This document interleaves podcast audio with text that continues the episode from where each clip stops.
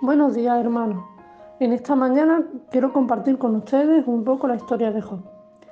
En la Biblia leemos que Job era un hombre perfecto y recto, un hombre temeroso de Dios y apartado del mal, un hombre próspero, con una familia numerosa. Y dice la escritura que era el hombre más grande del lugar donde vivía, además era un hombre protegido por Dios. En el libro de Job, en el capítulo 1, del 7 al 12 leemos. Y dijo Jehová a Satanás, ¿de dónde viene? Respondiendo Satanás a Jehová dijo de rodear la tierra y de andar por ella.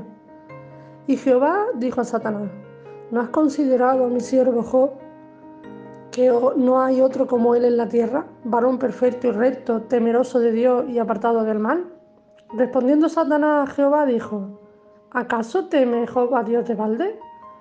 ¿No le ha acercado alrededor a él y a su casa y a todo lo que tiene? Al trabajo de sus manos has dado bendición, por tanto sus bienes han aumentado sobre la tierra. Pero extiende ahora tu mano y toca todo lo que tiene y verás si no blasfema contra ti en tu misma presencia. Dijo Jehová a Satanás, he aquí todo lo que tiene está en tu mano, solamente no pongas tu mano sobre él. En los siguientes capítulos del libro de Job encontramos los malos momentos que Job vivió.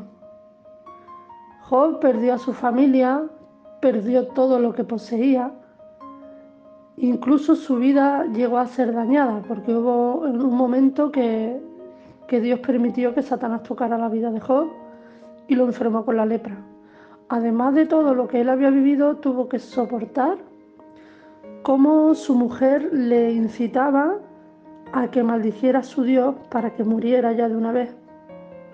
Pero Job se mantuvo firme. Después también tuvo que soportar que sus mismos amigos lo acusaran y le hicieran responsable de su desgracia. A pesar de todo lo, lo vivido, siguió confiando en Dios y al final del libro de Job, en el capítulo 42 del 1 al 5, leemos. Respondiendo Job a Jehová y dijo, yo conozco que todo lo puedes y que no hay pensamiento que se esconda de ti. ¿Quién es el que oscurece el consejo sin entendimiento?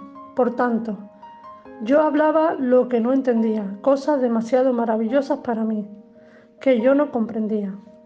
Oye, te ruego y hablaré, te preguntaré y tú me enseñarás. De oídas te había oído, mas ahora mis ojos te ven.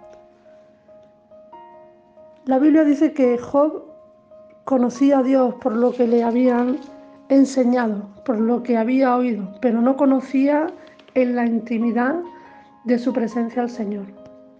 Para el cristiano es necesario la prueba y la dificultad porque por ello somos moldeados por la mano de Dios y nos acerca cada día su presencia, permitiendo que podamos conocer al Señor tal y, tal y como es, tal cual, cual es Él. Si no tenemos dificultades no podemos conocer al verdadero Dios. Dice la Escritura que el que da la prueba también da juntamente con ella la salida. Podemos leer la historia de Job y ver cómo, cómo Dios estuvo tratando su vida, cómo lo acercó a Él, cómo, y cómo, ¿no? como, dice, como digo al final, ¿no?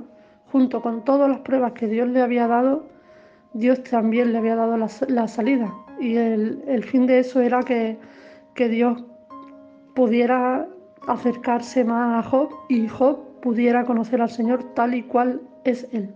Así que ánimo, si estás pasando por dificultad, si estás pasando por prueba, eh, alégrate en el Señor, porque Él juntamente con la prueba te dará la salida. La palabra dice que Él nos da más carga de la que podamos soportar.